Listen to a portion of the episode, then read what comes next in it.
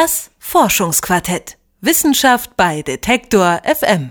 Vergangene Woche hat Donald Trump den Ausstieg der USA aus dem Klimaabkommen von Paris bekannt gegeben. Die USA hatten unter Obama noch als Vorreiter des Klimaschutzes gegolten. Die Weltgemeinschaft hatte gehofft, sie könnten andere Länder motivieren, sich am Klimaschutz zu beteiligen.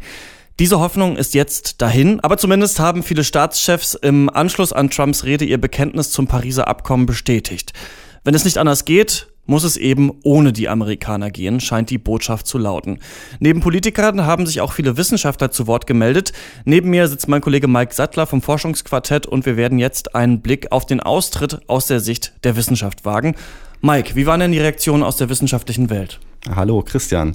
Ja, also wie auch in der internationalen Politik hat bei den Forschern erstmal weltweit das Entsetzen überwogen.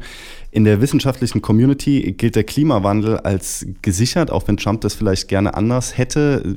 Eine Metastudie hat ergeben, 97 Prozent aller wissenschaftlichen Analysen bestätigen den Klimawandel. Auch der menschliche Einfluss gilt als gesichert und der Zusammenhang mit dem CO2-Ausstoß ich muss sagen, wenn ich persönlich mit Forschern rede, dann habe ich immer das Gefühl, dass es für sie eigentlich noch viel bedrohlicher und dringlicher erscheint als in der breiten Öffentlichkeit mhm. oder in meinem Bekanntenkreis. Ich will mich jetzt aber nicht nur auf mein eigenes Gefühl verlassen, sondern ich habe mal in die Fachzeitschriften geschaut, die sehr viele Statements von Wissenschaftlern zu dem Austritt veröffentlicht haben. Da haben sich natürlich viele gemeldet, international, in Nature, Science, Scientific American, allen möglichen anderen Zeitschriften auch noch. Und ich finde, zunächst merkt man doch, dass es eine Hoffnung gibt, dass man den Klimawandel, dass man dem begegnen kann, auch ohne die Amerikaner, dass wir das Zwei-Grad-Ziel auch ohne die Amerikaner erreichen können.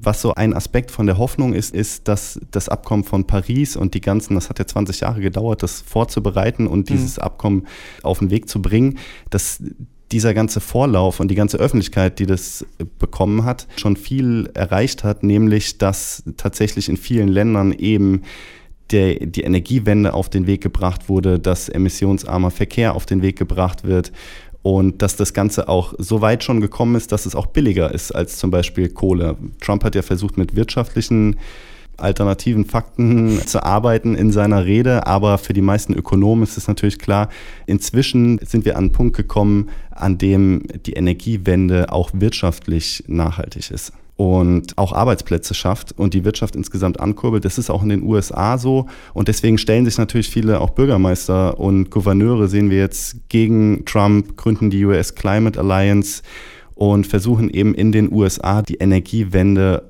auch ohne Trump auf den Weg zu bringen. Das bedeutet also, der Austritt ist gar nicht so wichtig. Die Weltgemeinschaft und sogar die USA, die machen einfach weiter mit Paris? Ja, das wäre natürlich schön, aber natürlich sehen auch viele Wissenschaftler die Gefahr, dass jetzt andere Länder dem Beispiel der USA folgen könnten. Aber man muss sich ja vergegenwärtigen, dass die USA eben als zweitgrößter Klimagasproduzent natürlich ein besonders wichtiges Land sind und dass es deswegen halt auch besonders wichtig ist, was in den USA passiert und nicht nur, was sie jetzt für ein Beispiel für andere Länder, die vielleicht gar nicht so viel Klimagas produzieren, was sie für die als ein Vorreiterstaat bewirken könnten. Viele Wissenschaftler sehen jetzt in dem Austritt aber um auf deine Frage zurückzukommen, eben auch eine sehr starke symbolische Handlung, weil sie sagen eben, so viel vielleicht bewirkt das gar nicht. Vielleicht hätte Trump sowieso, auch wenn er da drin geblieben wäre, eigentlich nichts gemacht. Das Paris-Abkommen hält ja keine Sanktionen bereit. Was befürchten denn die Forscher konkret?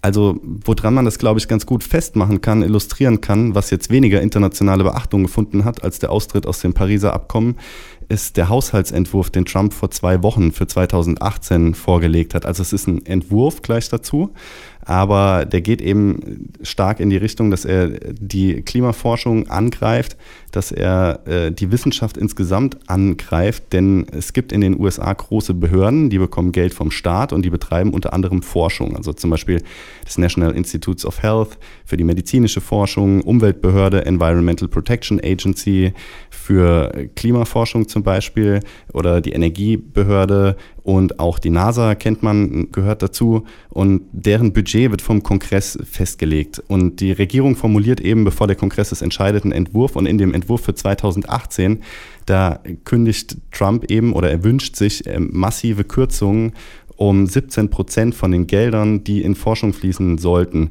Das äh, ist dann mit 13 Milliarden Dollar die Trump da weniger ausgeben möchte, auch eine ganz andere Hausnummer als die 500 Millionen Dollar, die Trump jetzt nicht mehr in den internationalen Fonds einzahlen möchte, der zum Pariser Abkommen gehört. Das führt eben dazu, dass möglicherweise ein Fünftel der Beschäftigten in manchen Behörden ihre Arbeit verlieren würden, wenn das so durchgehen würde.